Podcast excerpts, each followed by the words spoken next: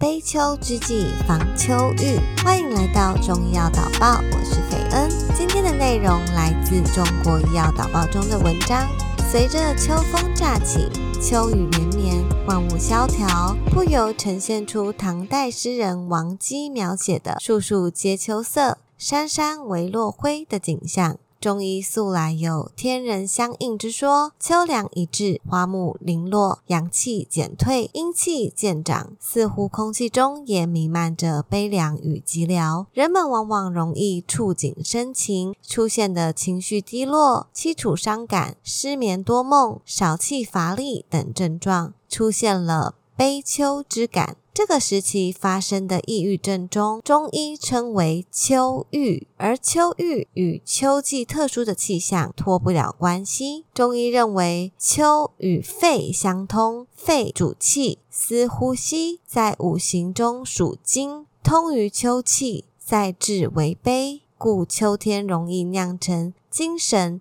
情志性的疾病，尤其以抑郁、失眠最为常见，因此有人将秋郁称为季节性抑郁症。临床统计资料显示，秋郁多发生在以下人群：性格敏感、多疑、内向、不善于倾诉者，或是工作压力大的上班族，或是更年期，或是孕妇、老年人，部分学龄期儿童。或是刚经历了负面生活事件，没有得到及时心理疏解的人群，常年在室内工作、体质较弱、平日极少参加体育锻炼的脑力工作者，临床上观察，在上述人群中，平时对于寒冷比较敏感的人，就是中医所说的肺气虚或阳虚直、气郁直之人，易出现秋郁的症状。故防秋郁，必先调整全身状况。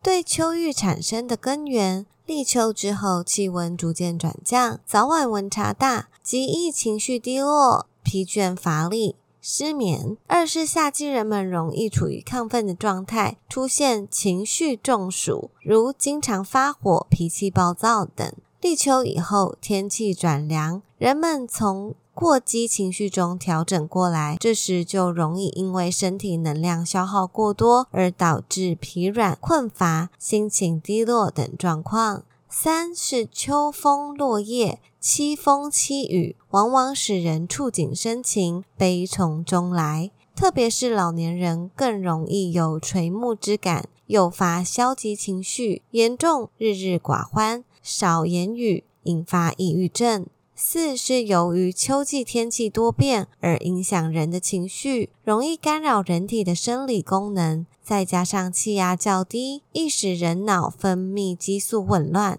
产生烦躁、抑郁、焦虑的情绪，品质睡眠受到干扰，产生了秋郁。防治秋郁有六个方法：第一，秋练，选择好的天气参加户外活动，有助于阳气的生。而且也可以很好的对抗秋天的肃杀之气，有助于缓解秋悲。第二，秋眠，在秋天调养心神，睡好觉为第一大补。保持充足的睡眠，尽量在晚上十点半以前上床睡觉。睡子午觉，就是晚上十一点前要进入梦乡，中午十一点到一点之间睡一个午觉，这对于调理心神、预防秋郁有很大的帮助。第三，秋食，根据中医春夏养阳、秋冬养阴的原则，秋季十分适合补阴。风寒暑湿燥火的燥邪对应秋季，故化解悲秋必须润肺。可以用秋梨冰糖自制秋梨膏，还可以多食百合、秋梨、葡萄、蜂蜜、荸荠等润肺的食物，避免秋燥。第三，秋乐。悲秋可以用喜乐情绪来战胜，多和朋友们一道游玩，通过各种娱乐活动让自己开怀大笑，可以把悲郁的情绪疏散开来。第四，秋检做一次全面的体检是治胃病的前提，防微杜渐，及时干预健康危险因素，科学管理健康，这样才可以保持良好的身心状况。